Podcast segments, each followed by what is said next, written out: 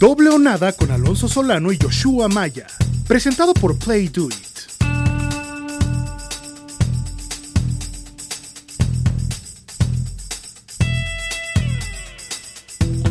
Bienvenidos, esto es Doble o Nada, presentado por PlayDoIt.mx, el mejor casino de México. Mi nombre es Alonso Solano, donde quiera que se encuentren, gracias por hacernos eh, parte de su día. Muchas gracias a los cientos de personas que se suscribieron tras el episodio Regreso la semana anterior. Muchas gracias a las miles, yo Maya, miles de personas que escucharon el episodio precisamente de semana 5. Y por supuesto, ahí estamos a través de Spotify y Apple Podcast como doble o nada para que nos encuentren. Hoy prestos a comentar sobre lo que es la semana 6 y algunos detallitos más. ¿Qué pasa, Yoshua Maya? ¿Cómo estás, Alonso? Pura vida, pura vida. Muy bien, la verdad, sí, infinito. Te gusta esa pura vida, ¿no? Me fascina, me fascina, me fascina. Tengo unas ganas locas de ir a Costa Rica y saludar a toda la gente que ve en la calle y decirle pura vida. Sí, sí, sí. Venite, venite. te esperamos. Te esperamos. Ir, Más bien, te soy honesto, has tardado mucho, pero bueno, aquí estamos. Algún día lo, lo haré, tenlo por seguro. Eh, infinitas gracias a toda la gente que, que, volvió a escucharnos, doble nada, que nos estuvieron pidiendo y que les dio muchísima alegría el, regreso del podcast, igual que nosotros. Y por supuesto, nos ayudaron a, a colocarnos rápidamente como el podcast más escuchado de, de, deportes, ¿no? Entonces, infinitas gracias y, y, qué bueno que les guste y todos los comentarios positivos. Eh, nada más eso, ¿no? Seguiremos tratando de darles muy buen contenido para, para que puedan ustedes este, saber los comentarios de la previa y por supuesto, como les dije la semana pasada, a partir de la semana 7 haremos un post los lunes eh, para que estén pendientes. También van a ser dos episodios a la semana. Así que nada más eso. Tienes bien conocido que te he comentado que lo que tienes a través de Twitter no es una red de seguidores, es un culto no oficial. Te lo he dicho varias veces. Y mucha gente en ese culto ha preguntado por qué don Yoshua Maya no ha, no ha estado en el Moneyline Show donde usualmente tiene su presencia en Fox Sports. Aquí hablamos de todo. Este es tu podcast, todo o nada. Entonces creo que es buen espacio para explicarle a la gente y que lo escuche precisamente tu voz. Así que cuéntanos, ¿qué ha pasado? Antes de, antes de eso, no sé si tú como yo tengas en la mente que cuando se usa la palabra culto es, es de gente que se desvían muy cabrón. Entonces, o sea, que están muy, están muy, desviados de, la vida normal, de la vida cotidiana, entonces este, no me encanta, pero a ver, es... Pero yo lo uso, ¿eh? Yo lo uso porque la verdad es que, que sí, sí te siguen. Sí. Eh, van, donde, donde sea, contigo. Eso es un cariño muy recíproco, ¿no? Que, que llevamos muchísimos años trabajando en eso y, afortunadamente puedo considerar a, mis seguidores como amigos, a muchos de ellos y por eso por eso están y siempre trataré de estar también para ellos.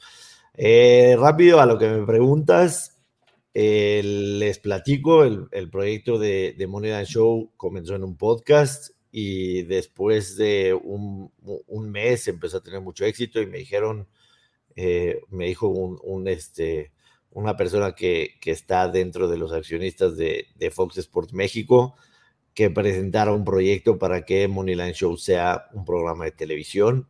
Yo lo tenía claro ya, la verdad, como, como me gustaría un programa de televisión. Me tardé aproximadamente tres semanas en presentar el proyecto y, les gustó muchísimo.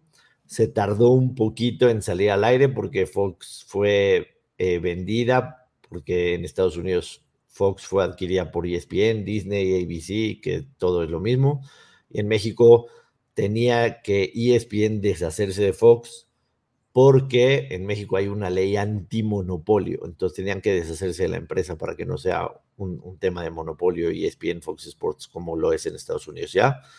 Así que en esa nueva adquisición de la empresa por los nuevos dueños, se tardó un poquito, pero inmediatamente se arreglaron todas las cosas, empezó a trabajar en el proyecto, salió a la luz en mayo 16 y desde el principio, eh, a la persona que yo le presenté el podcast, le hablaba de que este programa podía tener un patrocinio importante de, casas de apuestas. La, idea inicial era que fueran varias casas de apuestas que pudieran estar en el programa, convivir al mismo tiempo. A final de cuentas, la gente que se encargó de comercializarlo lo vieron de otra manera.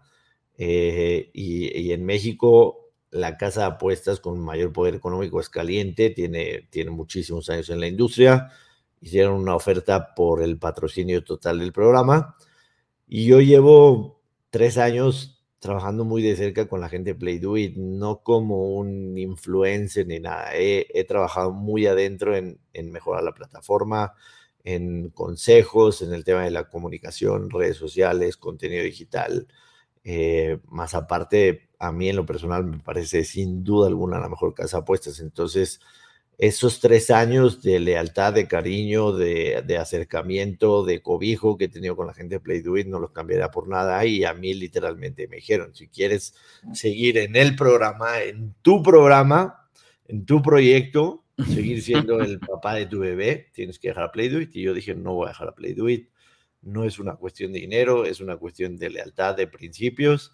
Y, entre todos decidimos que, que la única manera era era hacerme un lado del tema. Sigo estando en Fox Sports, eh, estoy trabajando para hacer nuevos contenidos ahí, eh, que, pronto, que pronto le podré hacer saber a la gente, pero es eso, así fácil y sencillo. El programa iba a estar patrocinado por Caliente, que es competencia directa con Play Do It y mi lealtad y mi cariño hacia Play Do It, yo no, no lo iba a dejar a un lado por, por el nuevo patrocinio. Y la verdad es que fue fue en términos bastante, bastante buenos el, el, separamiento. No, no quedo yo ni, ni dolido ni nada. Son, ahora sí, como dicen los gringos, iris guariris es lo que es y listo a lo que sigue. Sí, eh, sí tengo que decirte que me, a ver, no me sorprende, pero yo también estoy aprendiendo que vas a seguir haciendo contenidos para Fox Sports y eso por lo menos a la mayoría de tus seguidores los tiene que dejar satisfechos, además de que tienen doble nada y por supuesto tienen el Money Line Show en, en versión podcast que siempre los pueden escuchar a diario ¿no? Entonces, eh, como plataforma no te van a hacer mucha falta, la verdad, Maya. Sí, no, no, afortunadamente, este, siempre, siempre habrá posibilidad de hacer, de hacer contenido, así que no se van a deshacer tan fácil de mí, seguiremos ahí. No, que sí es dificilísimo, carajo, si te digo yo, no te Nos cortaron una ala, pero no saben que a mí me crecen muy rápido y me crecen más grandes. me parece, me parece bien. Ahora, dicho todo esto, Joshua Maya, también traes una que otra queja directamente sobre la NFL, que es, me atrevo a decir, tu liga preferida en el mundo, creo. Sí, definitivo. Pero traes una queja, ¿no? Y no hemos este podido hablar los lunes, el posterior a lo que pasa el fin de semana, así que este es el episodio para hacerlo. Sí, rápida, rápidamente, el tema, de, el tema del roughing de pases, la regla, cómo cambia después de lo que pasó con Tua Tagovailoa, y vimos dos cosas el, fin de semana pasado, una el, una el domingo y una el lunes en la noche, lo de, lo de Grady eh, eh, Garrett, que, que, le hace un sack a Tom Brady, se manca roughing de pase en cuanto era en tercera oportunidad, Atlanta había, había detenido ya esa, esa posesión, iba a tener la oportunidad de ganar el partido, nunca volvió a tener el balón, y que todos lo vimos a todas luces, que fue una jugada total y absolutamente normal, un sack normal, ni siquiera la intención de azotarlo en contra del piso, nada, ¿no? Es precisamente lo que le pides a los defensivos que hagan. Eh, sujetar al mariscal, no caerles encima de ellos, este, tirarlos y, listo, ¿no? Eh, y la segunda, que me parece todavía peor, ahorita voy a comentar por qué peor, la de Chris Jones el domingo de la noche, porque Chris Jones, o sea, hace un strip sack. Cuando el tipo cae encima de Derek Carr, él tenía el balón en las manos, o sea, ya ni siquiera ni siquiera, ni siquiera Derek Carr tenía el balón, si me explico, lo tenía Chris Jones en las manos, entonces es todavía peor. A ver, entendemos que esta liga es lo que es por, porque sabe que tiene que cuidar de alguna manera al protagonista mayor del partido, que son los corebacks, ¿no? Lo hemos hablado tú y yo siempre. pero, pero lo que se está haciendo ahorita es atentar en contra de la esencia de la NFL. ¿Por qué nos gusta la NFL? Porque nos gustan los madrazos, los golpazos, nos gusta ver esa acción, nos gusta ver a un monstruo de dos metros rompiéndole, rompiéndole las costillas a, un coreback, ¿no? Pasa lo de Tua, eh, se mete lo del tema del protocolo y les dicen a los referees que tienen que cuidar a los mariscales de campo. Pero entonces esto se va a volver una situación incontrolable porque en el tema del Jerome Boger, yo tengo algo directo con Jerome Boger. A mí se me hace el peor oficial de la NFL, pero por mucho. Y el tipo ya ha sido sancionado. Los playoffs pasados lo quitaron, lo borraron de los playoffs pasados porque había tenido muy malas decisiones. Y el tema del Jerome Boger sobre todo lo que explica tras el partido, me parece total y absolutamente absurdo. O sea, que dice, no tenía necesidad de tirarlo. Tú y yo conocemos a Tom Brady. Tú y yo lo hemos, hemos visto a Tom Brady cara a cara. Y lo vemos como un ropero, Alonso Solano. Mide 1.93, es un tipo inmenso. Sí. Y Sorprende, la verdad. O sea, ¿cómo diablos quieres que lo tiren a Tom Brady si no es utilizando la fuerza, no? Y así podemos ir a quarterback. Eh, Derek Carr también mide arriba de 1.90, o sea, se ve, se ve medio chiquito el tipo, pero es un, es un tipo enorme. Son, los corebacks cada vez son mucho más, mucho más físicos, más fuertes. Entonces, Hablaba algo Chris Jones que me pareció muy importante y quiero escuchar también tu opinión. Decía, si te vas a voltear a ver y a ser tan detallista con el tema del roughing de passer, tienes que hacer que estas jugadas sean revisadas arriba y me parece que esa podría ser la solución. Sí, que los partidos puede ser que se alarguen 15 minutos más, puede ser que se alarguen, pero no puedes, no puedes dejar a el juicio de los referees jugadas como estas que cambian los partidos a final de cuentas, Kansas City termina ganando, pero a los Falcons les quitaron la oportunidad de darle vuelta a ese partido.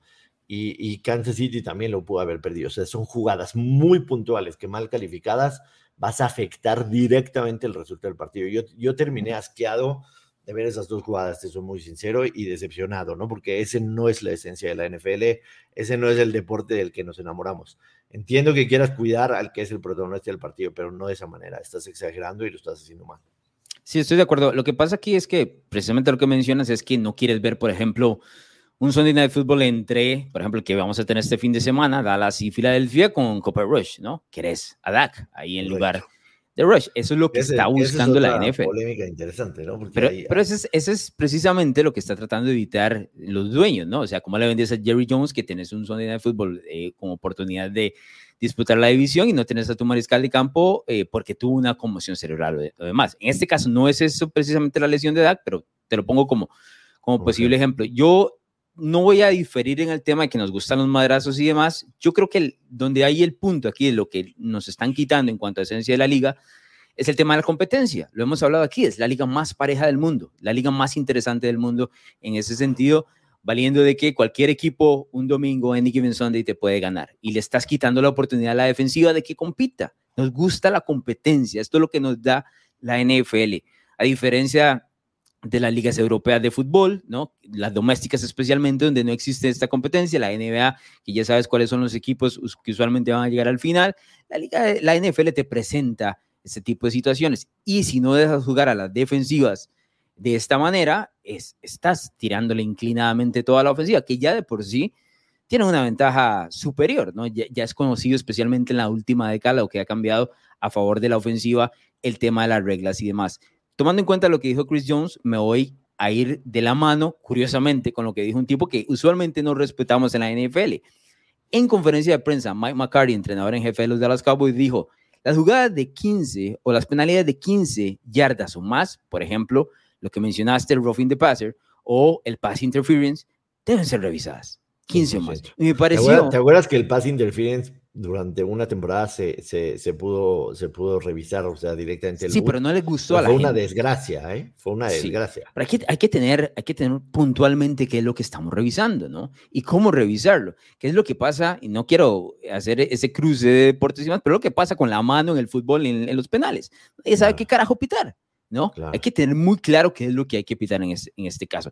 Yo sí estoy de acuerdo con Chris Jones y curiosamente con Mike McCarthy, que no me parece uno de los tipos más brillantes de la liga, pero que dijo algo muy, muy bien apuntado, ¿no? O sea, 15 yardas o más, vamos a revisarlo. Porque si revisas esas dos, eh, perdón, eh, Maya, si revisas esas dos, este, las cambian las cambian al momento, ¿no? Entonces, eso es precisamente lo que querés, que determinen cuál es la jugada correcta. tiene que ser una revisión del boot expresa, ¿no? Expresa, que haya claridad. Eh, no se necesitaba mucho tiempo para, para, no, no, no, para dar, dar paso atrás, tanto al sack de Brady, tanto al sack de, de, de Derek Carr, me parece. Y ahora que mencionas lo del tema del pass interference, yo siempre he dicho que la regla del college me parece fantástica. Pase interference son 15 yardas. 15 yardas. No, no, son el sport de foul, la verdad. O sea, me parece que es mucha ventaja porque hay corebacks que no tienen lo que hacer, avientan el balón ni un toquecito, son 50 yardas de castigo. Ah, viste el drive de Davante Adams y de Carl Lunes. Dos de ellos Y, así avanzó. Sí, les dieron y así avanzó es, demasiado premio para, para el tipo de, Demasiado premio. Así es, pero bueno. Eso era. Tengo otro enojo, pero ya te lo platicaré más adelante. Es rápido, es rápido. andas, muy enojado últimamente. sí, esta, semana, esta semana terminé. terminé te hace, te hace falta el, podcast del lunes para descargar todo. Me hace falta. Ese, me urge. Ha sido mi culpa que no estemos. La próxima semana va a seguir siendo mi culpa que no estemos, pero después de la semana 7 estaremos todos los lunes con ustedes. Vámonos con la actividad, señor Alonso Solano. Actividad de jueves eh, por la noche tus Chicago Bears, don Joshua Maya, tus Chicago, Bears. No sé si, si vas a estar, bueno, si tienes la camisa puesta ahí, pero si vas a analizar este partido con camisa puesta, no. Ese juego es en Chicago, es, vestirán de naranja. Tus Bears, ¿no me has dicho si te gusta o no ese, ese uniforme alternativo? Mm, o sea, está padre mercadológicamente. Este, no me parece que sea algo que identifique tremendamente a la franquicia, pero lo están tomando algo como que es la entrada del otoño en Chicago, cuando entra el otoño todo se pinta de naranja. Entonces, sí, es hermoso. Está bonito. Está bonito. Muy bien, entonces aprobado por, por ahora. Aprobado por, ahora. sí.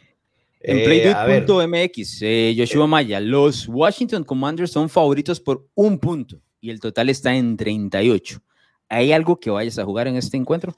Se, movió la línea, se movió la línea, esta línea estaba, sí, estaba pic, se movió. ayer, ayer por la noche, eh, miércoles por la noche, Chicago estaba menos medio, ahora está más uno. Eh, dos datos que vale la pena tocar. El primero es en cuanto al total. Los partidos del jueves en la noche, cuando el total está entre 37 y 40, están 18-4-1, o sea, 82% al under. A pesar de ser un total tan bajo, están al under. Y lo hemos platicado muchísimo. Normalmente los partidos del jueves en la noche me parece que, históricamente son 68% al under. Y esta temporada eh, la mayoría se han dado al under. Creo que son 4 al under, 1 al over. Eh, sí es de considerar, además de que se esperan vientos de entre 15 y 10 millas por hora durante el partido en Chicago y además un clima un poco frío, ¿no? Entrando ya el, otoño. Eh, entiendo por qué está así el, total, pero yo no voy a recomendar el under a pesar de estos datos por dos razones, Alonso Solano.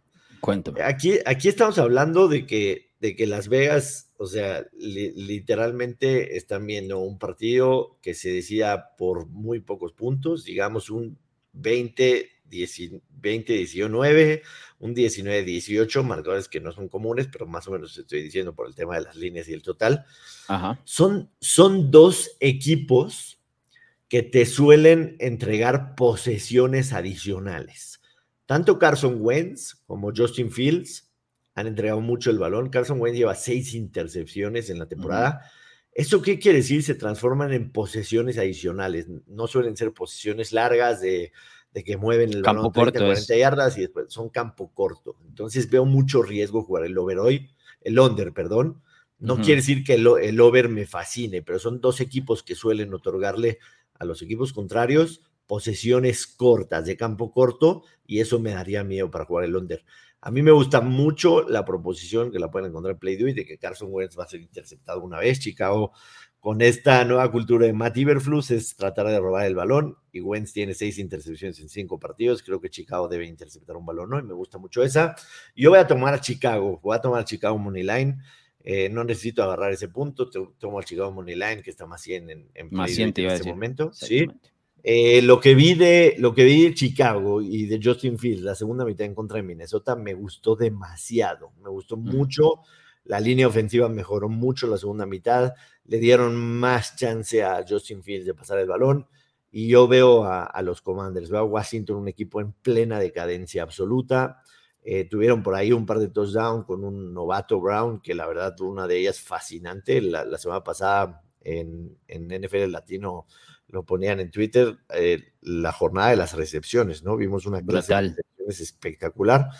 Eh, pero sí creo que, los Commanders definitivamente van en, tendencia a la baja. No está funcionando ni su, ni su, línea ofensiva es una desgracia, es una, una desgracia. la manera en que no están pudiendo. Además, Carson Wentz es lento, ¿no? Es muy lento para lanzar, se queda mucho en la bolsa y yo creo que sí, el pass rush de Chicago va a ser, va a ser media en eso. Me quedo con Chicago Money Line. No es con la camiseta, me gusta mucho la jugada. Eh, yo, por supuesto, lo voy a jugar. Y eh, me voy a ir en contra de la tendencia porque Carson Wentz tiene marca de 6-0. 6-0 en jueves por la noche. No ha perdido jueves por la noche, pero cuatro de esas victorias fue cuando estaba con los Eagles de Filadelfia, que tuvo un par de buenas temporadas ahí. Así que creo que ese Carson Wentz no es ni el 20% de cuando lo vimos llegar a la liga. Así que me quedo con Chicago. Una intercepción de Wentz vale en playtweet.mx menos 167. Esa es la proposición que mencionaba Joshua Maya. Yo te traigo otra porque no me gusta ni el total, ni me gusta el spread. Pero yo creo que la línea de estadística de Wentz va a ser dos touchdowns y una intercepción. Y en este momento, en PlayDuit puedes encontrar a Wentz más de 1.5 touchdowns en más 140. Es decir, dos touchdowns o más. Yo creo que él va a hacer dos touchdowns y lo van a interceptar una o más veces. ¿no? Es un partido que puede ser para cualquiera.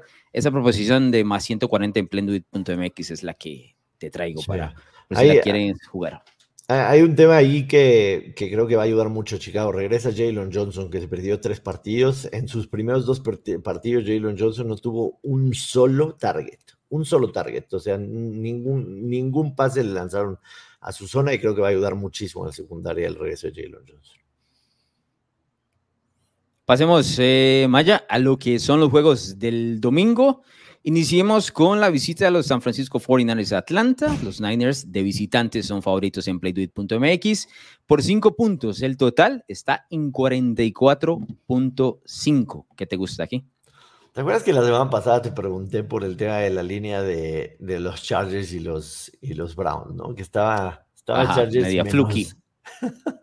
Estaba Chargers menos dos y medio y, el, partido lo tenían ganando por dos, ¿no? Una, una absoluta locura. A veces dices, Las Vegas no puede ser tan exacto y, nos vuelven a mostrar que este, esta línea me parece que, que, no tiene lógica, ¿no? Después de lo que vimos de San Francisco la semana pasada en contra de Carolina, que literalmente les pasan por encima, yo, a pesar de que estarán de visitantes, sí pensaba que San Francisco tenía, tendría por lo menos seis y medio, siete puntos de ventaja en contra de Atlanta. Eh, pero hay un solo equipo invicto en Against the Spread en la temporada y son los Falcons. El único equipo invicto Against the Spread. De alguna manera han encontrado eh, la forma de mantenerse en, el partido cerrado, ¿no? Y, me, voy a ir con, me voy a ir con Atlanta. No es de mis jugadas favoritas. La semana pasada no lo hicimos. Trataremos de cerrar el podcast con nuestras jugadas favoritas. Pero creo que Atlanta, de alguna otra manera, tanto defensiva ofensivamente, Mariota lo está haciendo bien. A final de cuentas, Mariota está teniendo la oportunidad. Es que es incómodo. es incómodo. Muy incómodo. Es muy incómodo. Eh, a veces hacen, a veces hacen option, a veces hacen triple option, tienen mucho, mucho movimiento eh, previo a, a sacar las jugadas. Es verdad, o sea, si hablamos de su playmaker ofensivamente, podría ser Cordarel Patterson, o sea, y dices Cordarel, o sea, ¿de dónde? Que está lesionado, ¿verdad? También. Sí.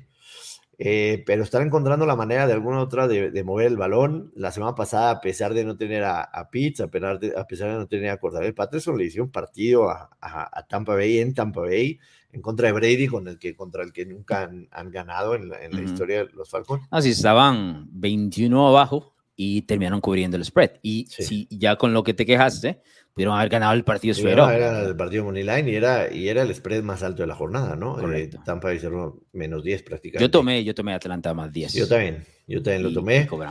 Eh, me quedo con Atlanta, insisto, no es mi jugada favorita, pero es un equipo que, que, está encontrando la manera de mantenerse. Además, San Francisco, algunas lesiones considerables, hay que decirlo. Este, George Kittle todavía no termina por aparecer. Pensábamos que con el regreso de Garapolo, Kittle iba a volver a ser este a la cerrada dominante. No está apareciendo mucho. Es, mucho lo que puede hacer Divo Samuel. Yo me quedo con, con Atlanta en, en, la línea. No, no, quizá no la voy a meter, pero, pero esa es mi recomendación. Yo sí la voy a jugar sí voy a jugar Atlanta, yo más 5. Me parece un equipo, como te dije, incómodo con Mariota. Arthur Smith conoce a Mariota desde, Tennessee, tiene claro cómo mover el, el, balón con él. No es, eh, es muy poco ortodoxa la ofensiva, es extraña, la vas a ver complicada de, de entender, no se ve fascinante, pero bien lo mencionas, llevamos cinco semanas, están invictos, eh, cada vez que te dan puntos, la verdad es que tienes que montarte en la ola, y en este caso Eh, te montas, están en casa atrás de eso, te están dando puntos bien a puntos de que San Francisco está lesionado. Nick Bosa salió lesionado eh, la semana anterior, está en duda para esta semana. Perdieron al safety también, al esquinero, perdón, a Manuel Mosley para el resto del año. Todo esto va eh, añadiendo. Exacto, un poco hacia el lado de Atlanta. Atlanta tendría que regresar Kyle Pitts, que la semana anterior en, en Tampa no jugó. Todo eso me parece que con cinco puntos yo los tomo. La verdad, me parece que este es un partido que San Francisco tiene que ganar, pero que Atlanta puede cubrir al final, ¿no? En la puerta trasera eh, y que termina siendo una diferencia de unos cuatro puntos y con ese puntito de más de cinco. Creo de acuerdo. Ahora que mencionaste a Arthur Smith, eh, me quita el sombrero de la reacción que tuvo, ¿no? El final de la conferencia, de decir, yo tengo que enfocarme en las cosas que yo puedo controlar y listo, ¿no? O sea, mensaje para no es fácil, ¿eh? No, para nada, para nada, porque lo, lo, vimos hacer una rabieta en, en, la banda, con toda razón, pero, reaccionó fantásticamente bien. Sí, no es fácil. Pasemos al siguiente, don Joshua Maya. Los New England Patriots visitan a los Cleveland Browns. Aquí están tus Browns de, la, de las líneas medio extrañas. Aquí los Browns son favoritos por un field goal, tres puntos y el total en 43 y medio. Cleveland viene de perder contra los Chargers. Los Patriots vienen de blanquear a los Lions. ¿Qué te gusta? Eh, yo creo que, a ver, eh, creo que creo que Bailey Zappi va a seguir siendo el, el titular, por lo que por lo que hemos visto esta semana un poco del regreso a los entrenamientos, las declaraciones. Y. Entrenamientos de Mac que yo creo que podría jugar, la verdad. La semana pasada no estaba tan seguro. Pero esta vez creo que por lo menos va a llegar con la Game Time. Igual, si hay, algún coach al que no le puedes sacar absolutamente nada es a no, O sea, no le vas a sacar absolutamente nada. Entonces tienes que empezar a adivinar qué le está pasando en la cabeza al conde. Eh, una, una jetatura importantísima de los Patriotas en contra de los, de los, este, de los Lions, de los, de los Browns. Mm, eh, no, el partido, en el partido pasado, sin duda, pero, pero en contra de los Browns han ganado 10 de los últimos 11, ¿no? O sea, Bill Belichick los tiene hijos. Evidentemente, estos Browns pues, fueron fue una desgracia en las últimas dos décadas. tiene que haber algo medio personal ahí, ¿no? Ah, no. No, no, no, no, no lo dudes ni tantito. ni tantito lo dudes. Eh, yo creo que sí es un partido importante. A ver, ahorita está la línea más 3 menos 120, la estoy viendo en Play Do It, estuvo auxiliando en dos y medio.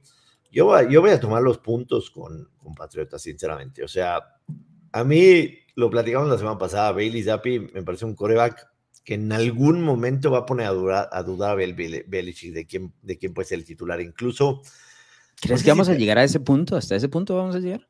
Yo creo que sí, o sea, yo creo que sí, porque, porque, porque es, un, es, un, es un coreback que no juega, que no juega con miedo, ¿no? A, Mac Jones lo hemos visto de repente tener, ese miedo, lanzar muy malos pases. Yo creo que Zappi es un, un tipo súper arriesgado que jamás va a tener miedo de, de, lanzar. Estás montadito en la zapineta. A mí, me, a, mí me, gusta el tipo, te soy muy sincero. A mí me, gusta el tipo. Estuve monitoreando eh, para quién iba a ser drafteado. Y a ver, ser drafteado por Belichick en cuarta ronda no, no es cualquier cosa, ¿no? El tipo, el tipo te vio algo. Entonces, este, para mí si juega, si juega Zappi, me encanta el más tres, te soy muy sincero. Creo que esta defensa de Nueva Inglaterra la semana pasada lo demostró, va a ir mejorando, la ofensiva es limitada, pero creo que sí Sapi le da esa, ese plus de tener jugadas grandes, sobre todo por aire. Eh, yo tomo los tres con, con, Inglaterra definitivo. Cleveland podrá, podrá tener muchos playmakers, podrá tener el mejor dúo de corredores, pero es un equipo que encuentra maneras de perder de manera increíble. Lo de, lo de la semana pasada en contra de los Chargers, eh, Brandon Staley les puso en bandeja de, de oro, no de plata la, victoria y Cleveland la tiró por la. Stefanski se, la, se la devolvió de vuelta. Sí, no, es increíble. Cleveland encuentra maneras de perder partidos que no lo puedes creer. tenemos dos ejemplos: el ejemplo en contra de los Jets y el ejemplo en contra de, este. Yo sé, yo sé que a ti te, te va a pesar un poco el tema de ir con Patriotas porque. ¿Por qué? Te voy a decir, porque tú a principio de la temporada dijiste que los Patriots no llegaban a playoffs, cosa que estoy al 100% de acuerdo contigo. Y cada victoria, cada victoria de los Patriotas es acercarse un paso más a los playoffs. Ah, están dos y tres. Tranquilos todos. Entiendo, pero ahorita ganas este partido en contra de Cleveland y vas a estar en la pintura de playoffs. Una pintura muy tempranera, es un boceto, pero ahí vas a estar, ¿no? Sí, sí, está bien, pero como, como lo decís, estamos entrando en semana 6, es muy temprano para, para, tal situación. Eh, los Patriots han cubierto siete de los últimos tres contra el spread contra el equipo de Cleveland. Yo, donde lo veo, honestamente te lo digo, creo que esa defensiva, ¿has visto como con Belichick eh, te quita el, el, mejor arma? No creo que Nick Chubb vaya a tener un gran partido. Por otros, otros nombres, Murray Cooper, Donovan People Jones, tal vez, pero no creo que sea Nick Chubb. O sea, Belichick no va a dejar que Nick Chubb te gane el encuentro. Y luego, Belichick drafteó a Jacoby Brissett. Se lo conoce de memoria, sabe absolutamente todo. Olvídate, toma los puntos. Eso es un juego que, que New England puede ganar, honestamente, straight up, allá en, en Cleveland.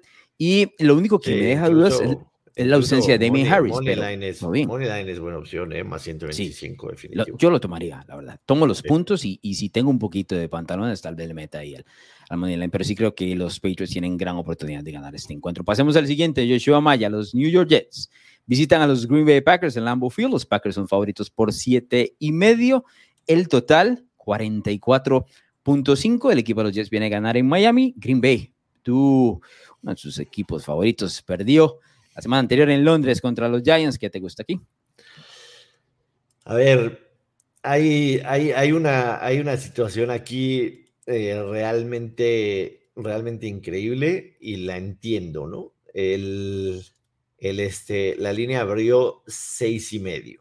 Seis y medio abrió la línea y ahora está en siete y medio.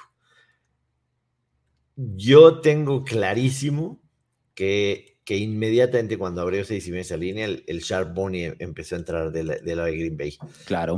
Y, te, voy a, te voy a tratar de decir por qué. A ver. Lo de, lo de la semana pasada fue, fue una humillación. Ahora sí que eh, intercontinental o, ¿cómo se dice? sí. Intercontinental, ¿no? Completamente.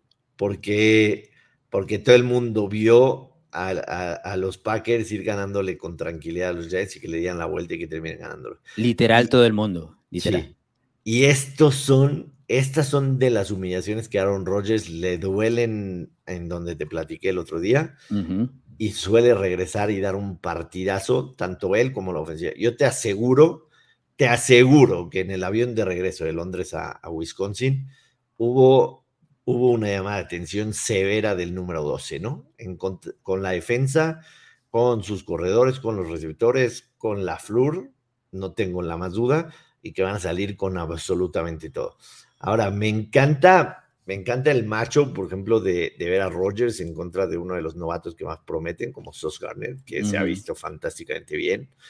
Eh, y normalmente sí le ha faltado a Ron Rodgers ese receptor en el que pueda confiar, ¿no? Entonces puedes decir, puede ser Lazar, sí, pero Sos Garner va a estar pegado al azar, ¿no? Entonces Rodgers va a tener que encontrar la manera de hacer puntos con Randall Cobb, con este, con el novato Watson, con Romeo Dobbs y con quien quiera. Eso suena tan anti-sexy esa alineación. es que de verdad que sí. ¿Viste, ¿Viste, viste el, partido del domingo? Pusieron un stat fantástico, la gente que lo está transmitiendo en NFL Network. El, el pase de touchdown a Mercedes Lewis fue el primer pase de touchdown en la carrera de Aaron Rodgers a un, a primera ronda. Sí. Eso es una, es una locura. locura. Es, una, locura. O sea, no nada más no te habla de que jamás has drafteado jugadores buenos en primera ronda ofensivos, tampoco le has traído en la agencia libre, ¿me entiendes? O sea, porque Mercedes Luis, bueno, tiene que 15 años en la liga, o sea, sí. Entonces, no, lo tengo claro. Y, y, y, de hecho recibí mucho mensaje de los aficionados de los Packers. Ya sabes que hay una vendetta con nosotros dos por alguna ah. razón. La tuya la entiendo, la mía de no sé dónde salió. Pero hay como una vendetta ahí con los aficionados de los Packers y me tiraban ese dato de arriba para abajo en, redes sociales. Yo lo único que les respondía es, bueno, tampoco es tan malo tener a Greg Jennings, a Jordi Nelson, a Donald Driver, a Davante Adams. O sea, no ha sido poca cosa lo que ha tirado o ha acompañado a Aaron Rodgers. No le está tirando a, a pura, puro basurero, ¿no? tampoco olvidemos ahí. Y que te digo que en Kill Harris una primera ronda y olvídate que tiene el mismo talento que todos estos que te mencioné. Entonces a veces eso está medio, medio inflado. Que por cierto, tu amigo Harry regresa hoy con los Bears en la noche. Así es, listo para darle apoyo a la línea ofensiva, que es lo único que se va a hacer. Espectacular. Es lo único que se va a hacer. Ahora, con el tema ya este, de las apuestas, eh, ¿no me dijiste que vas a jugar? no, para, mí, para, mí, la jugada es Green Bay. Para mí la jugada es Green Bay, sinceramente. Independientemente que suene, que suene loquísimo, que el 44% de las apuestas nada más estén con Green Bay, independientemente del, del 2 a 0 de visitante de los Jets, 2 a 0 against the spread, para mí este es el partido en el que Green Bay va, va, a reventar a los Jets. Tengo, este es el primero donde vamos a diferir completamente. Yo tomo los puntos. Siete y medio es demasiado. Además, la semana pasada te dije, no me gustan ninguno de, los, de las dos jugadas por el tema de los Giants y los Packers. Y puede ser para cualquiera de los dos este partido. Yo donde creo es que ahí llega un punto en estos partidos donde dices, no, es que Rogers va a responder, porque Rogers hace, ya es un punto donde volteas a ver en la refri y no hay nada que comer. Ya, ya, ya es una situación de no es, que no es que quiero, no es una cuestión de, de, poder, de si puedo o no. O sea, ya parece que de verdad no se puede. No es que no quieran o no, hay nada que comer en, esa, en ese refri. No, tienes de dónde sacar los puntos. Creo que son demasiados para, para un equipo. Creo que se está, Las Vegas está respetando a Green Bay como el de los tres años anteriores. Sí, pero. Hay una ausencia terrible del tema de Avante Adams que, que, es absolutamente notable. A mí, a mí, a mí esta, esta línea, o sea, muchas veces a la, a la, gente le he dicho, es, es apostar a los números, no a los equipos, ¿no? A mí esta línea me dice que la apuesta es Green Bay porque no tiene ninguna lógica después de Green Bay haber sido, haber sido derrotado y la manera que vimos por gigantes y los Jets le meten 40 a Miami, que me pongas a Green Bay menos siete y medio no tiene ninguna lógica. Y yo creo que ahí es en donde Las Vegas va a buscar un trendy dog, como se le llama por ahí, que todo el mundo vaya con Jets y por eso, por eso me quedo con Green Bay. Pues yo me, subo en ese tren. Me subes en el trendy dog. Ah, sí, porque no compro lo que puede hacer Green Bay con, con puntos. Eh, la verdad, es un equipo que, que ha estado ausente de la calidad ofensiva de versiones anteriores y eso es porque el mismo Aaron Rodgers dijo 80% de las jugadas de nosotros en los últimos años con Madrid pasaban por Davante Adams. Imagínate lo que es cambiar ese libro a partir de ahora, ¿no? Y se ha notado en las primeras cinco semanas, yo tomo los siete y medio de, de es más, te digo, iba a tomar los seis y medio. Ese punto, pero ah, cayó de contra del cielo. Entonces, eso es lo que jugamos en este encuentro. Pasemos al siguiente, que es un duelo de la AFC Sur. Los Jaguars visitan a Indianapolis. Los Colts son favoritos por dos puntos, total en 42 y medio. ¿Qué te gusta en la fascinante AFC Sur, John Joshua Maya. Aquí, aquí está mi, mi otro enojo de la semana pasada y fue el pinche coraje que me hicieron los Jacksonville Jaguars, que no tienes idea porque es el segundo año consecutivo que los Jacksonville Jaguars son las víctimas de mi Survivor en la temporada. En la temporada pasada me dolió, como no tienes idea, porque fue en el partido que recibieron a los Bills. No sé si ah. recuerdas ese partido, pero los Bills eran ah, pero en contra. Fue aquel 9-6, algo así. Los Bills eran favoritos por 15 y medio. y no se anotaron ni, ni 15 y medio puntos, o sea, se anotaron 15. Y, y yo traía a Buffalo en, en el Eliminator la temporada pasada y perdí. Y esta semana, a pesar de que tú y yo platicamos de que los Jaguars tenían ocho derrotas al hilo en contra de los, de los Houston Texans, yo pensé que se rompía la, se rompía la racha de... de Porque no tiene lógica. Me fui con Jacksonville. no tenía lógica. Jacksonville. Así que si hay un equipo nuevo que odio sin ninguna razón deportiva, son los Jacksonville Jaguars. No quiero saber de ellos. Nada, no quiero saber. Pero si estás montadísimo en el tren de Trevor Lawrence, desde Clemson, ¿ya, te bajaste? La madre, ya los vomito, los vomito a los Jaguars. si, es que hay algún aficionado a los Jaguars que nos está escuchando, le pido una disculpa, no es nada personal, pero, pero sí, después de lo que me hicieron la temporada pasada y esta, definitivo, no los quiero volver a ver, aunque creo que hay una muy buena jugada para este partido y es el under. El, under, entre 40, 42 y medio entre Colts y Jaguars. 42 y medio. Eh, los Colts eh, tienen 5-0 al under en la temporada. Eh, creo que sí, las dos últimas semanas de Trevor Lawrence ha sido una regresión importante. Estamos viendo al Trevor Lawrence de, su campaña de novato. Creo que las defensas son buenas. creo que la Jacksonville es, es, es, una defensa buena. A final de cuentas, pues sí, una estupidez. O sea, yo estaba viendo el partido y me quería arrancar la barba viendo un, un, foul personal que le dio vida a la ofensiva de, los Texans en, el último cuarto.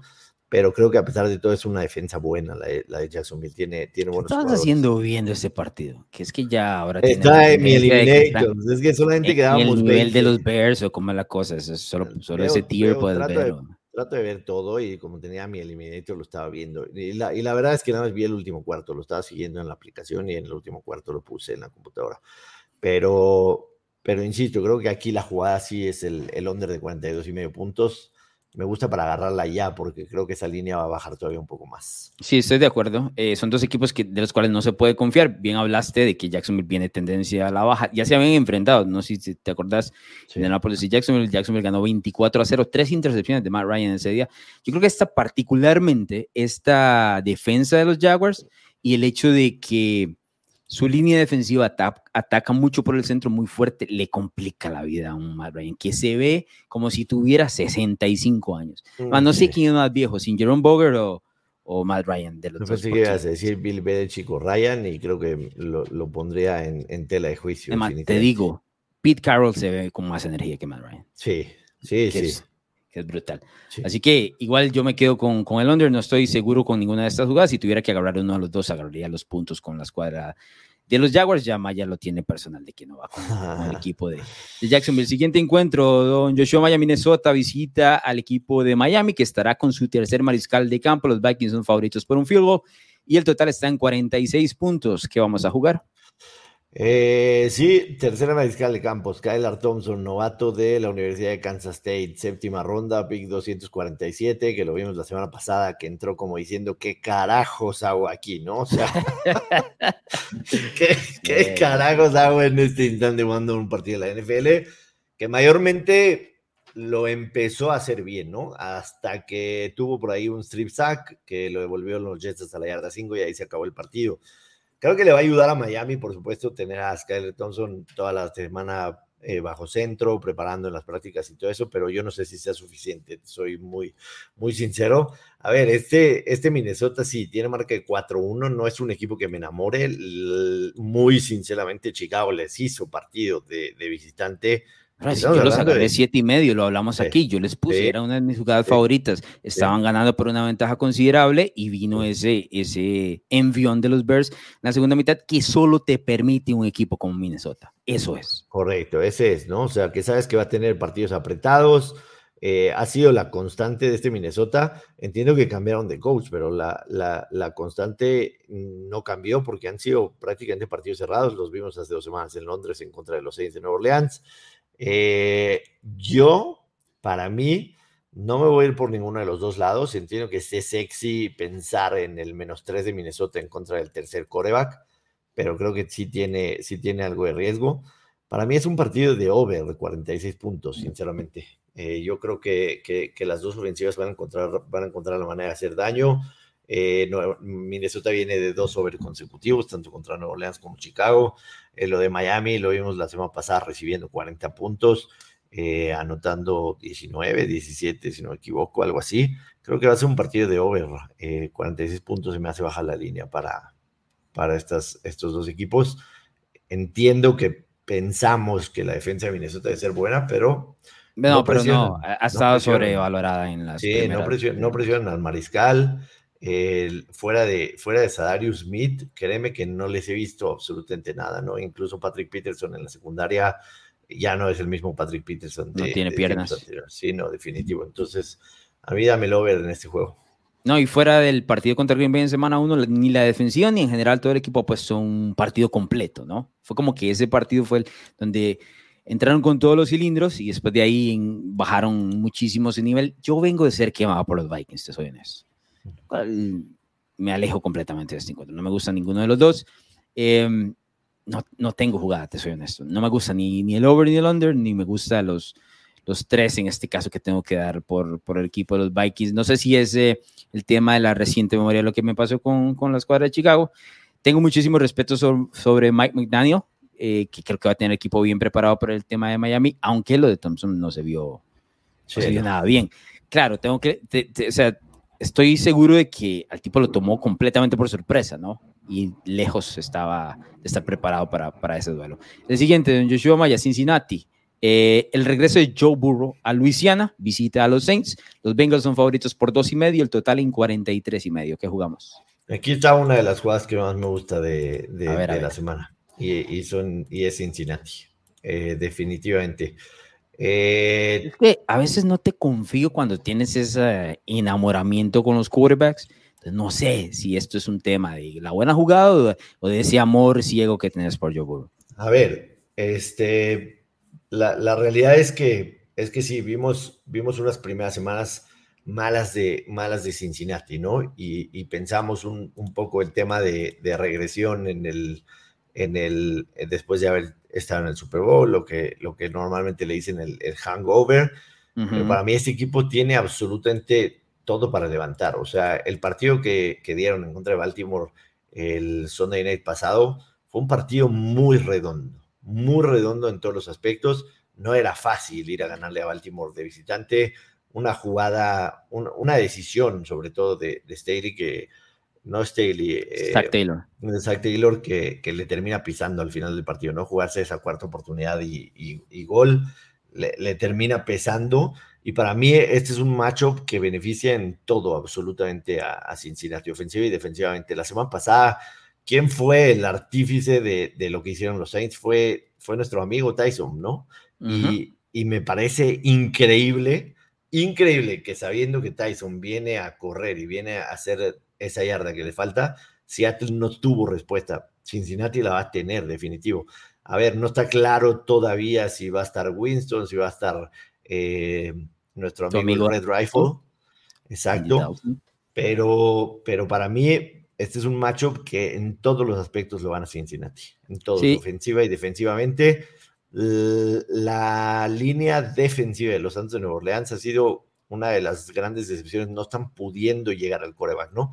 Y esa es la clave para que Joe Burrow te gane. A Joe Burrow le das tiempo, dos segundos y medio, tres segundos en la bolsa y te va a matar 10 de 10 veces. Y esa es la clave. No van a, no, tiene, no tienen los Saints con qué presionarlos y yo creo que puede ser que esté a regreso Higgins, Boyd, eh, incluso Hayden Horst lo está haciendo muy bien, por supuesto Jamar Chase, Mixon, Perrine, para mí esta es una de las jugadas de la semana, Cincinnati menos dos y medio. Yo tomo la jugada por el tema de que es menos de un field goal, la verdad. Creo que la defensiva de Cincinnati es la clave de este partido. Es, una, es la unidad que ha jugado mejor de los dos equipos, la verdad.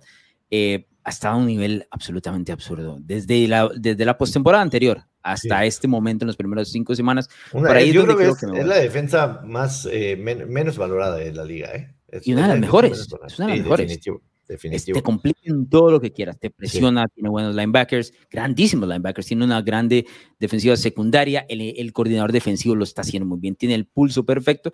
Yo creo que ante la duda de si es James Winston, que ya de paso te regala, ya de entrada te regala un, un pick, ¿no?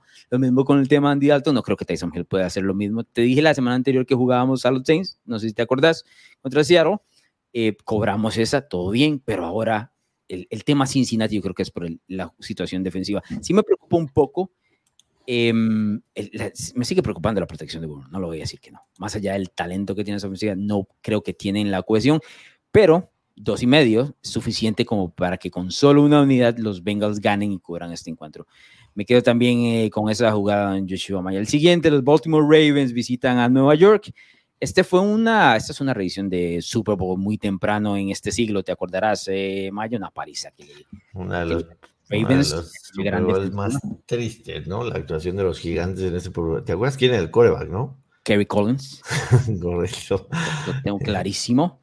Eh, y ahora este bueno, a ver, e, esa, esa, defensa de los Ravens hacía ver mal a, a, quien sea, Montana, ¿no? A quien sea, sí. Es una de las, eh, eh defensivas estándar eh, cuando se regresa el tiempo y, se habla del fútbol americano. Además, este partido trae la curiosidad de que el coordinador actual defensivo de los Giants, Wing Martindale, era el coordinador defensivo de los Ravens por muchísimos años. John Harbaugh lo despide. Y así que podría haber una vendetta eh, por ahí. En PlayDuit.mx tiene a los Ravens favoritos de visitantes por cinco puntos ante, curiosamente, los Giants que están 4 y 1, ¿verdad? Yoshua Maya podríamos decir que es espejismo, no. Y el total está en 45 puntos. ¿Qué vas a jugar? Eh, quiero, quiero dejar clarísimo que no le compro a los Giants el 4-1. Quiero dejar muy claro. Eh, para, mí este equipo es de los candidatos a caerse en lo que resta de la temporada. Entiendo que es un gran arranque que tener 4-1 quizá ya te ponga en, en, en apuestas pensando rápido, tendría que checarlo, pero creo que los Giants ahorita para, para clasificar a los playoffs podrían estar en un más 300, cuando a lo mejor al principio de la temporada quizá estaban en más 700. Eh, pero sí es para mí uno de los candidatos que se puede caer, porque dependen total y absolutamente de lo que haga Saquon Barkley, ¿no? O sea, es, es, es la clave del equipo. Está, está teniendo su mejor temporada. Yo lo veo ahora, ahora, ahora jugando mucho mejor cuando, que cuando fue novato. Y curiosamente, la defensa de los Ravens permite un promedio de 5 yardas por tierra. Eh, va a ser Saquon y Saquon y Saquon. Además, creo que por primera vez en muchísimos años, 6, 7 años, la gente va a estar metidísima con su equipo, recibiéndolos después de esa victoria en Londres en contra de Green Bay. Creo que, que finalmente van a sentir el apoyo de esa afición de regreso que, que insisto, por años se alejó del, del estadio y del equipo. No sé si van a ganar, yo pensaría que van a ganar los Ravens, pero definitivamente toman los puntos con Gigantes. ¿Estás segurísimo? Toma los puntos entonces de parte de los Giants. Son cinco puntos eh, de local. Yo creo que estoy de acuerdo en el tema de que el pareo le favorece eh, a Saquon contra esta defensiva, lo cual es extraño, ¿verdad? Pero esto es otra defensiva de Baltimore. Ya te mencionaba que el coordinador defensivo ahora le pertenece a los Giants. Yo creo que esa parte del juego también le favorece al equipo de Nueva York. Si hay alguien que puede conocer y, conoce todas las tendencias de Lamar Jackson, tiene que ser Erwin Martindale. No significa que lo vaya a tener por completamente, pero le puede hacer la vida bastante complicada. Y es uno de esos entrenadores o coordinadores defensivos que ajusta muy bien con el pasar del partido. Lo notaste o lo puedes notar en su última exhibición contra los Green Bay Packers, donde en la segunda mitad Aaron Rodgers no pone un solo punto eh, en ese juego en Londres. Tomo los puntos también con los Giants. Sí creo que Baltimore gana, te soy honesto. pero eh, como los puntos eh, con los Giants jugamos ese. Vamos al siguiente que es Tampa visitando a los Steelers. Este es el regreso de Tom Brady a Pittsburgh para vestido con otra casaca y jersey completamente distinto. Los Buccaneers son favoritos por 8 puntos de visitantes en el antiguo Heinz Field y el total en 44 puntos. ¿Te gusta algo? Yo todavía no me aprendo el nombre del nuevo estadio. Tampoco, por eso le dije así. Tiene un nombre acrobático, medio, medio sí, sí, sí. Ah, pero este me quedé, creo que lo hice políticamente correcto, ¿no? Eh, no, antiguo, muy bien. Eh, en este partido me gustan eh, las bajas, Alonso Solano. Eh, se me hace exagerado. Andamos bien hoy, andamos bien, la verdad. Se me hace exagerado los ocho puntos para Tampa Bay de visitante. De acuerdo. O sea, este equipo no me ha mostrado ser un, equipo al que le puedes confiar ocho puntos de visitante, te soy muy sincero. Entiendo lo de los Steelers, vienen, vienen de ser masacrados por, por, por, por Búfalo, jugando en Búfalo, eh, pero, pero definitivamente es, es mucho, ocho puntos. Por supuesto, creo que va a ganar Tampa Bay y debería ser una de las opciones para tomarlo en teaser, pero yo no voy a dar ocho puntos, yo me voy a quedar con las bajas. No creo que, no creo que ninguno de los dos equipos pase los 20 puntos, te soy muy sincero. Ninguno de los dos, ni Tampa ni, ni Pittsburgh. Un 20-14, 20-13, 20-17 si quieres, no sé, pero no, no, no veo definitivamente eh, exagerado. A ver, ponte, ponte un resultado en la mente. 24-17 favor Tampa Bay, ¿te parece ilógico para este partido? Me parece muy lógico y no se, no se cumpliría las altas, ¿no? Serían 41 puntos. A mí 44 se me hacen mucho. Hay un solo equipo en la NFL que no tiene un pase de touchdown a un receptor. Uno solo. Son los Steelers. Ni uno solo. No ha anotado un solo wide receiver de los Steelers esta temporada. Ni con Trubisky, ni con Pickett. Ya te iba a decir, pero eso es que es eh, un anuncio, un sponsor a, tu, a tu amigo Mr. Trubisky o qué? Pues sí me dolió que lo hayan quitado, la verdad. Eh, es increíble cómo lo llevas en el corazón. Es algo extrañísimo, la verdad. Muy, muy, muy. No tiene, no tiene ninguna lógica. No sé. No, no, tiene, no tiene. No, y, y, te avientas a defenderlo y demás. Y yo sé, que, sé que es un tema muy personal, pero la verdad es que no lo entiendo. Yo donde sí creo que va a haber una... El, tema de los precios son, un, número, muy alto. Sí, pero rarísimo. sí, sí en algún momento tenés que contactarte con Trubisky ahí como para una, jersey firmada o algo. Este, lo que sí te iba a decir es que sí me parece que el número del spread es muy alto, pero donde creo que está la ausencia es el tema de Kenny Pickett. Te acordarás eh, la semana pasada que no quisimos jugar los 14 puntos de Buffalo porque no sabía qué era lo que iba a presentar. Bueno, esta ofensiva es exactamente lo mismo con Trubisky. Lo mismo. Más allá de que, eh, más allá de que Pickett eh, tenga otros atributos a nivel ofensivo, lo que manda Matt Canada es exactamente lo por lo cual sí estoy de acuerdo contigo de que esta jugada tiene que ser eh, las bajas en el 44.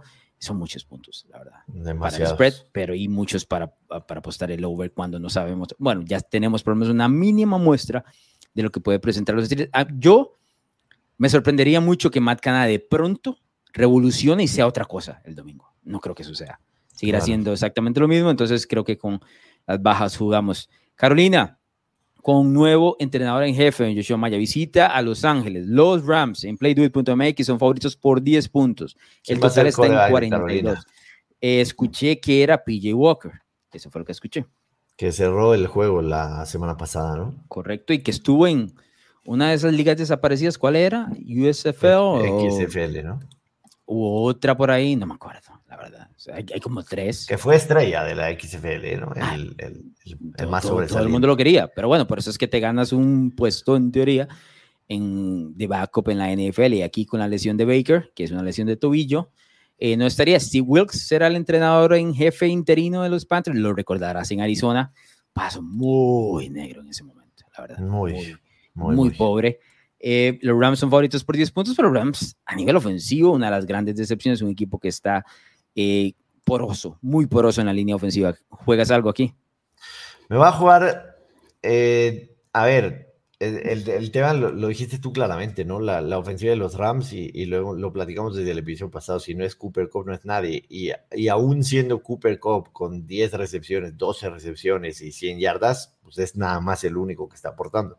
No está aportando el juego terrestre, no está aportando. Allen Robinson, de verdad, parece un fantasma. O sea, es increíble que con Trubisky y con, con, Justin Fields brillara más en Chicago de lo que lo está haciendo ahora en esta ofensiva de los Rams. ¿Qué crees que es? Porque vos lo viste jugar en Chicago. ¿Qué crees que es específicamente?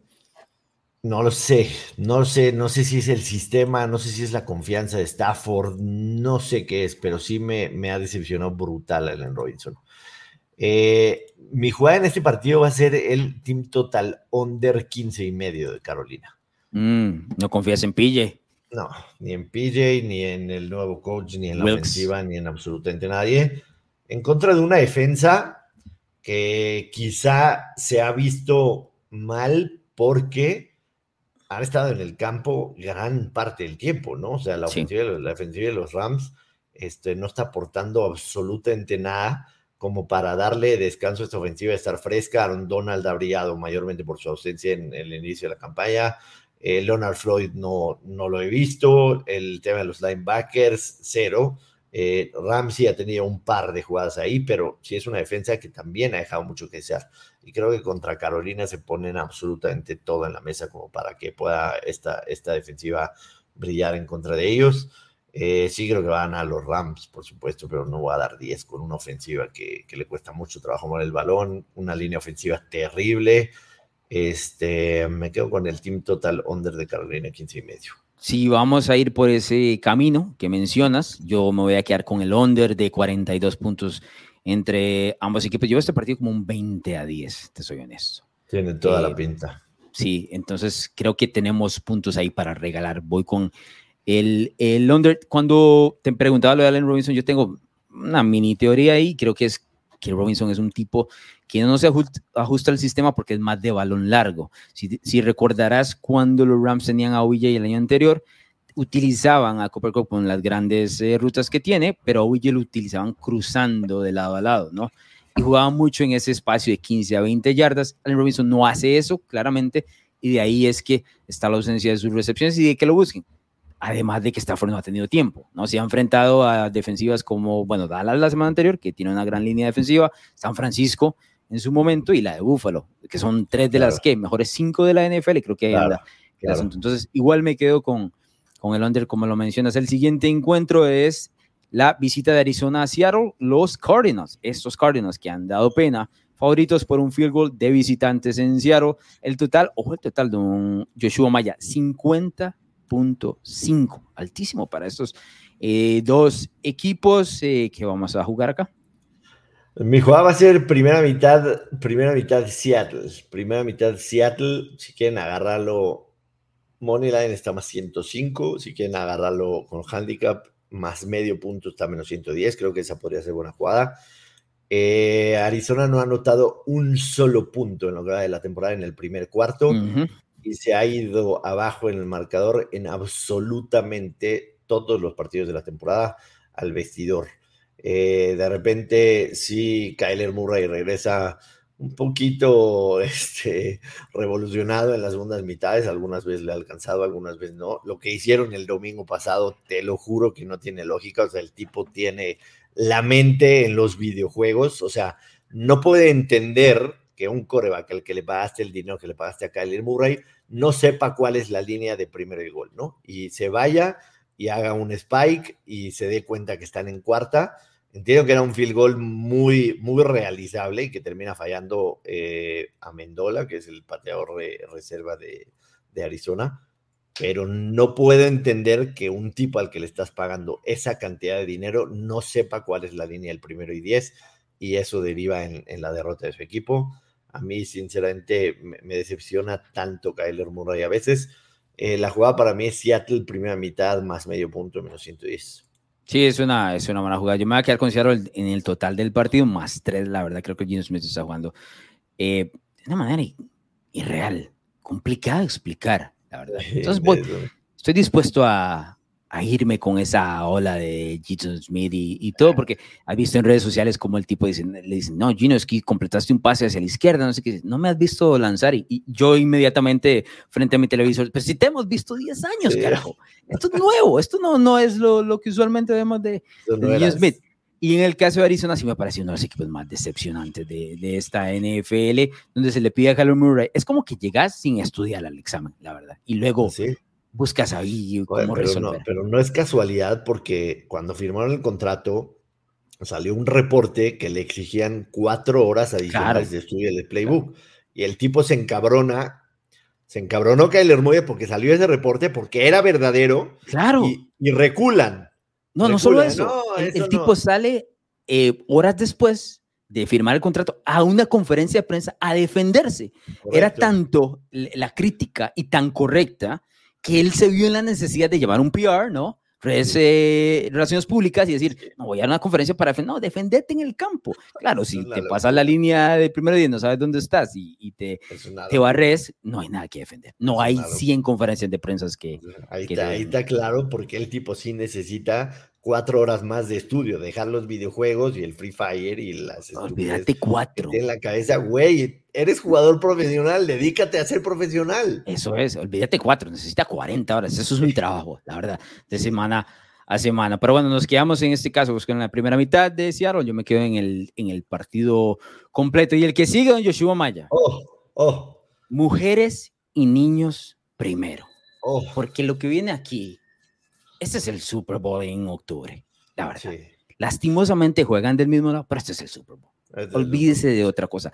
En disputa, muy probablemente, el puesto número uno de toda la conferencia americana. El equipo de los Buffalo Bills de visitantes favoritos por un field goal en playduit.mx, el total, el más alto, con mucha justicia, en la semana, 54 puntos. Buffalo, Kansas City. ¿Qué vamos a jugar? A ver, eh, lo, que dices es maravilloso porque, porque es eso, ¿no? La temporada pasada, uno de los mejores partidos que hemos visto en la historia, Alonso Solano, el, el, partido entre Kansas City y Buffalo, que termina 42-36, la polémica sobre el, volado en, overtime, que hace que la regla se modifique para, para lo que van a ser los playoffs. Eh, yo te hago una pregunta muy sencilla. A pesar de que hemos visto, sobre todo cuando ya está metido el invierno. Hemos visto malos partidos de Josh Allen en invierno jugando en casa por el tema del viento y del frío, que increíblemente no tienen lógica porque el tipo jugó en college en Wyoming, ¿no? Que si en Buffalo el clima es de la Verge, en Wyoming es peor, ¿no? Es dos veces de la Verge. Entonces, llama mucho la atención que ah, hemos visto partidos malos de Josh Allen jugando en invierno con viento, con nieve, eh, con frío, llama la atención, pero la pregunta concreta es, si ese partido que vimos la temporada pasada se hubiera jugado en Búfalo, ¿tú crees que Búfalo lo hubiera perdido? No, no. Entonces, eso es lo que se están jugando. Eso es lo que se están jugando esta semana. El, el partido de campeonato de la AFC, en dónde se va a jugar, porque claramente a ver, empezó la temporada y podíamos haber tenido candidatos ahí, me puedes tirar a los Ravens, me puedes tirar a los Chargers, me puedes tirar a quien tú quieras y mandes. Pero hoy por hoy, estos dos son la crema y la nata de la AFC y quizás de, quizás, quizá de la NFL, ¿no? O sea, porque... Quítale el quizá. Quítale de la NFL, lo hemos visto muy abierta. Y yo te lo dije la semana pasada y se lo he dicho a todo el mundo. Buffalo era 10 veces mejor equipo que los Rams la temporada pasada y Kansas City también lo era. Los Rams les cayó del cielo que Cincinnati se le abrió el mar y metieron al Super Bowl para ganar. Los Rams no eran el mejor equipo de la temporada pasada. Entonces, si hubiera llegado Kansas City, si hubiera llegado Buffalo, ellos hubieran ganado el Super Bowl.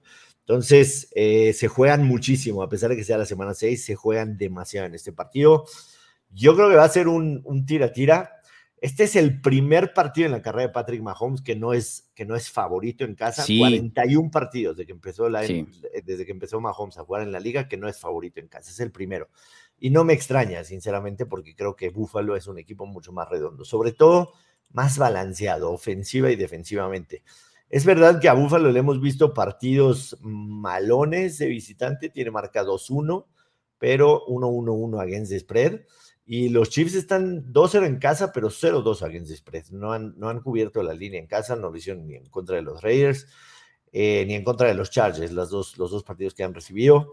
Yo me voy a ir por la, misma jugada y no es, no es un cliché, no es, seguir, eh, no es seguir como burro con la misma hasta que pegue, aunque llevo tres ganados, dos perdidos en la temporada. Yo me voy a ir con el team total over de Buffalo de 27 y medio. Sí creo que, que, voy a agarrar los tres puntos, aunque creo que se puede hacer push. Creo que Buffalo puede ganar el partido por tres puntos. Sí me parece una buena jugada. Quizá si quieren jugar uno de los dos lados, bajaría la línea, por ejemplo, bajar a Play Do It del menos 3 que está en 105, bajarlo a menos 2 y medio Búfalo está en menos 125, vale la pena pagar esos 20 centavos. Pero para mí la jugada es el Team Total Over de Búfalo de 27 y medio puntos. Eh, la, defensiva de los Chiefs, perdón que ya me alargué, pero la defensiva de los Chiefs. Dale, dale. La defensiva de los Chiefs no, no está a la altura para parar esta ofensiva de, de Josh Allen y, todo lo que sucedió la temporada pasada va a estar presente ahí, ¿no? Va a estar presente absolutamente cada segundo. La, jugada de Travis Kelsey con la que, con la que llegaron a, zona de field goal, va a estar presente el volado, va a estar presente absolutamente todo en la, en, la cabeza de Josh Allen. Y Josh Allen tiene marcado este partido desde el mes de mayo, desde el mes de mayo porque sabe que si quiere ganar el Super Bowl, tiene que ganar este partido en Kansas City. Así que me quedo con el Team Total de Búfalo 27 y medio. Viste que me preguntaste si ese partido se juega en Búfalo, ¿crees que Búfalo lo pierde?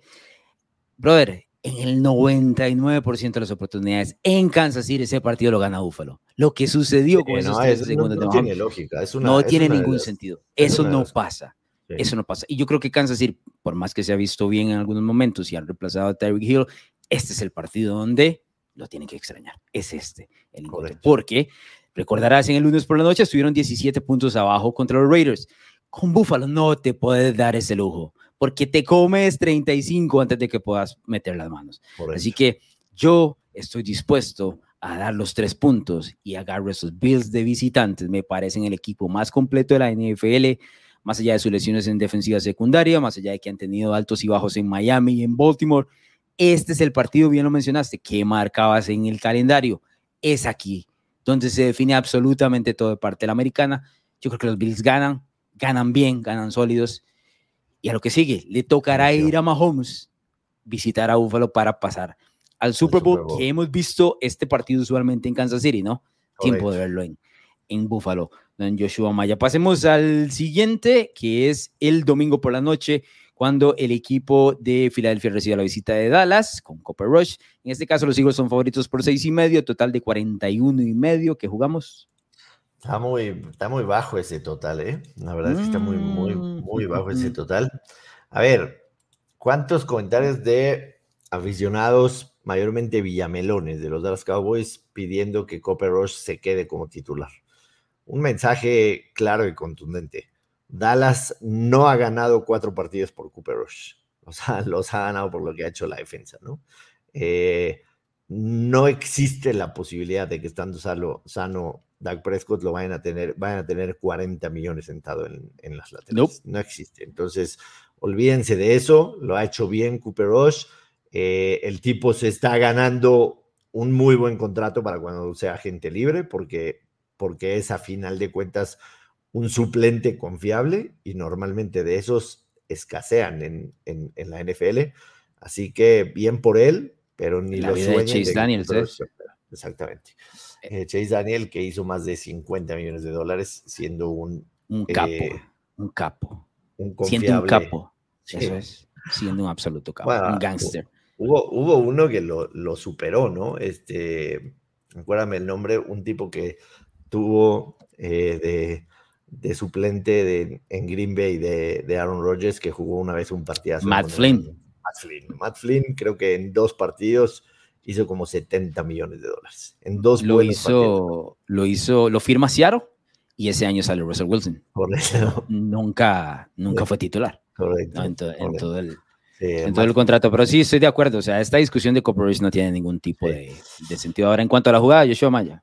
Mm, Yo, a ver, me, me- me cuesta, me cuesta trabajo a pensar de que sí creo que Filadelfia es mucho mejor equipo.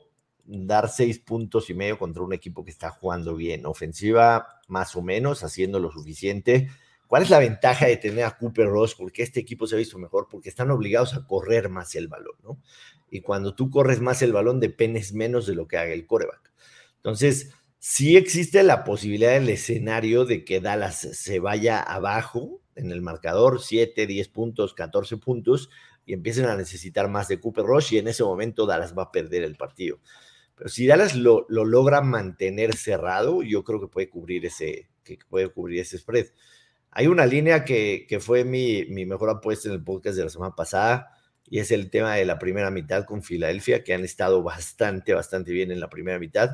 Ujú. Entiendo que la semana pasada se dio el escenario perfecto, aunque estaban de visitantes, eh, siendo el mejor equipo en la primera mitad, visitando al peor equipo en la primera mitad, como era Arizona, entonces se juntaban los dos. Claro. Dallas, Dallas mayormente en, en los últimos partidos ha sido un buen equipo en la primera mitad, pero jugando en contra de un rival divisional, jugando en casa, jugando en prime time, yo sí tomaría a Filadelfia en la primera mitad menos tres y medio.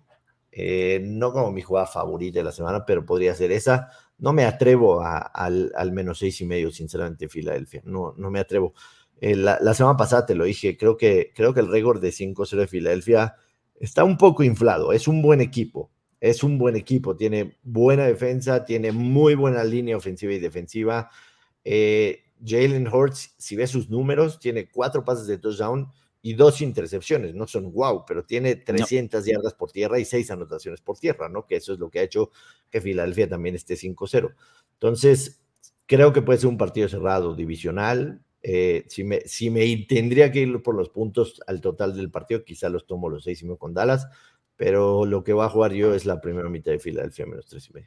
Yo juego el seis y medio de los, de los Cowboys. Creo que la defensiva le puede dar algún tipo de, de complicaciones a la escuadra de los Eagles. Sí siento que Filadelfia va a ganar el encuentro. No me, no me cabe la menor duda de que este partido va del lado de los Eagles. Pero estoy de acuerdo de que casi un touchdown es excesivamente o es ex- excesivo para un duelo divisional, ¿no? De dos equipos que están jugando bien, más allá del tema del mariscal de campo y demás, que también con Cooper Rush el equipo ha sido capaz de mover las cadenas, ¿no? No es como que se ha quedado estancado en No. Eh, Pero- momen- momento. Pero ten- teniendo, teniendo segundas oportunidades y corto, terceras oportunidades y corto, Pero es que eso porque te el juego el terrestre está funcionando. Eso te lo permite el playbook, porque Claro, es lo precisamente hace que el dice, bueno, hay que, hay que atacarle de una manera más cautelosa, más que correcta. Dak Prescott no suelen hacerlo por la capacidad que tiene como coreback, ¿no? De o sea, acuerdo. quieren que en primera, en segunda, pues lance pases de 15, 20 yardas. De acuerdo. Cambiaste, ajustaste a lo que tienes de coreback y por eso la ofensiva se está viendo Al diferente. fin y al cabo, eso es, eso es un buen cocheo, que usualmente no lo tiro para Dallas, ¿no? Pero aquí es eh, prácticamente in- eh, decir En que no sería, sería incorrecto. Entonces, Correcto. yo juego el seis y medio del equipo de los Cowboys y repito, creo que Filadelfia va a ganar. Eso es, eso es otra cosa. Pasemos al último, Joshua Maya, la visita a los Denver Broncos sobre. Los Angeles Chargers. 4.5 en playduit.mx, los Chargers favoritos. El total 45 y medio. ¿Ya te bajaste del barquito de Russell Wilson o no? Eh, a ver, lo que vimos el jueves pasado fue, fue uno de los peores partidos en la historia. Fue una desgracia, brother. Eso es una desgracia. ofensiva de fútbol de la parte de los dos equipos. Te va, te va a sorprender demasiado mi jugada. Te va a sorprender mucho mi jugada. Mm, a ver. Eh, y entiendo claramente las razones porque la gente me va a decir, estás loco, pero, pero les voy a decir cuál es la razón.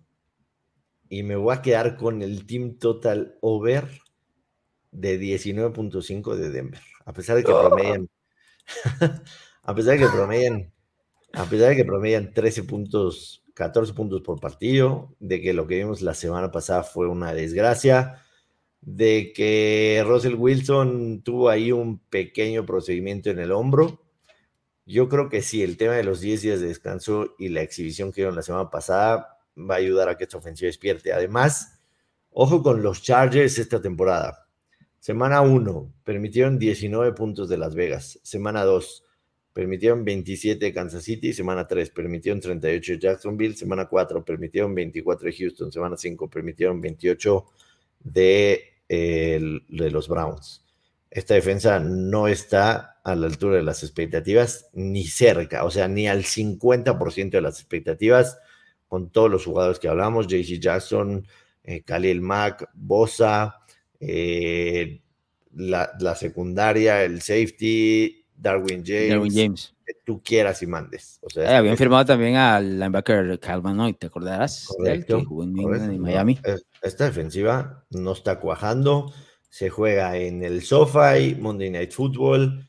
Yo creo que Denver hace 20. También el total over de, de, de Denver over de 19 y medio. No sé si. No sé si quiero, la verdad. sabía.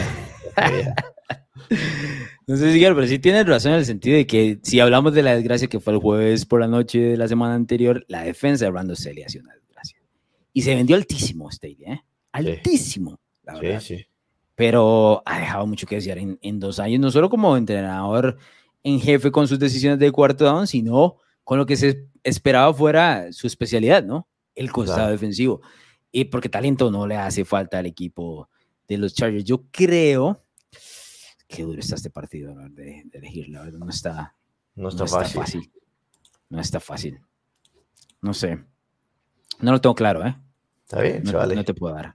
vale. No te puedo dar. No lo tengo claro porque no me gusta el spread y el total con estos dos, olvídate. Por ahí, tal vez en un parlay le metería el menos 210 a, a los Chargers para que ganen straight up y no se ganen unos dolorcitos más en el tema de, de, subir el tema de los momentos, pero así como individual no lo, no lo tengo eh, claro. Tal vez en un teaser del mismo partido bajo a los Chargers y bajo ese más 45.5, eh, tomando 6 puntos. Tal vez esa sería la jugada, pero la verdad es que no, no me gusta nada. Pero bueno, estas son las parte de los picks, pronósticos y demás a través de las líneas eh, de apuestas de playduit.mx. Eh, para ir cerrando, Joshua Maya, ¿algo más que tengas que comentar? ¿Alguna otra queja?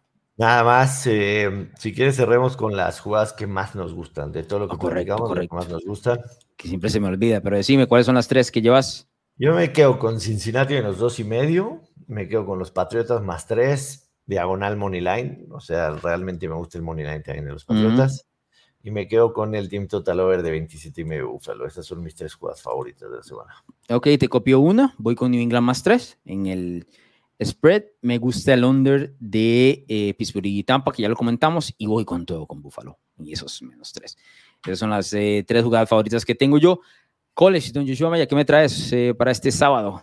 Semana de rivalidad, la, la, la tan es fantástica la alineación, fantástica la alineación de juego. Espectacular espectacular. Eh, la verdad es que te podría, te podría decir cinco jugadas que me gustan. Les prometo a la gente. ¿Tienes dos? Sí, le prometo a la gente que me sigue en Twitter de, mañana viernes poner, poner mis mejores jugadas del college. Pero definitivamente una que me, que me, que me gusta mucho es el under de 50.5 entre Penn State y Michigan, la visita de Penn State a Michigan. Penn State viene de semana de descanso, eh, va en contra de Michigan, dos buenas defensas. Eh, si algo le ha funcionado mucho a Michigan es el tema de el correr el balón. Penn State por ahora es la séptima mejor defensa en contra de la carrera. Claro, no han enfrentado a una ofensiva tan fuerte eh, corriendo el balón como Michigan pero yo creo que va a ser un partido de bajas, definitivamente, jugando en, Big House, eh, rivalidad. Eh, me quedo con las bajas de 50.5, se me hacen demasiado para, para, para este partido de, rivalidad. Dos ofensivas que se llevan mucho tiempo en, la posición, no son, no son muy, muy rápidas, priorizan el juego terrestre. Me quedo con el under de 50 y medio Penn State en contra Michigan. Bien, yo llevo a uno de sus equipos eh, favoritos, uno de esos locos del 2022, Kansas, más 9 contra, Oklahoma. Oklahoma, que viene de ser absolutamente humillado por Texas la semana anterior. Kansas perdió con TCU yo me quedo con Kansas y esos más nueve puntos todos los días del mundo. También me gusta un poco la jugada de Tennessee. Lo que pasa es que estoy viendo la línea en que está estaba, en siete. Estaba más siete y medio. Esa era, ese, punto, ese medio, punto. Entonces lo dejo ahí. Si lo pueden encontrar en siete y medio más adelante en la semana, salten a, ese. A, ver, Tennessee se ha visto fantástico esta temporada, una ofensiva brutal. Sin embargo, desde que llegó Nick Saban con Alabama, tienen marca de 15-0 en contra de Tennessee. No, no tengo claro. manera. Que este Tennessee no es el mismo de los 15 partidos. Ni es de Alabama tampoco. Tampoco. Puede ser que, puede ser, lo más seguro es que regrese Bryce Young. Yo también me, me, se me hace sexy el, el más 7 y medio de Tennessee, la verdad. Nos hace ojitos, nos hace ojitos, la verdad. Definitivo, pero eh, mañana, mañana viernes en, en Twitter, en arroba Place of the Week, les comparto mis jugadas finales de college para si quieren seguirme. Nos pasamos un poco de tiempo, señor Alonso Solano, que la gente nos diga si, si está bien así o, tomamos mucho, tomamos mucho de su día escuchando doble nada, pero creo que vale la pena. Trataremos de, de, hacer un poco más dinámico, pero, pero creo que valió la pena cada uno de los segundos de este podcast. La verdad es que llevamos año y medio de no hablar, tú y yo. Teníamos muchas ganas. Hay mucho que comentar. Recordar a la gente que nos encuentra en Spotify, en Apple Podcast y ahora también en YouTube nada más busca doble nada. Dejé las cinco estrellitas, dice Yoshua Maya, que no menos de cinco, cinco estrellitas. Y ahí estamos, que, comparten, que compartan el podcast y demás. Así es, así es. Agradecerle a toda la gente. Nos escuchamos la próxima semana el jueves y a partir de la semana 7, post también los lunes en, en. Así que gracias por acompañarnos. Déjenos sus comentarios en, en YouTube, en, en nuestras redes sociales y nos escuchamos la próxima semana.